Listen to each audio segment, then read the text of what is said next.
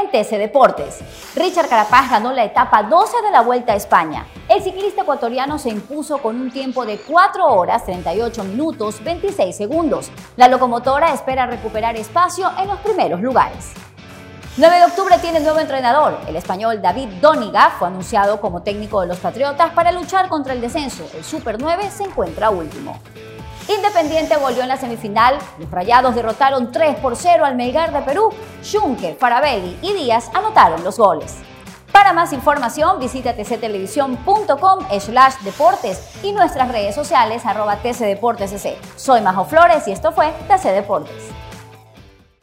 TC Podcast, entretenimiento e información, un producto original de TC Televisión.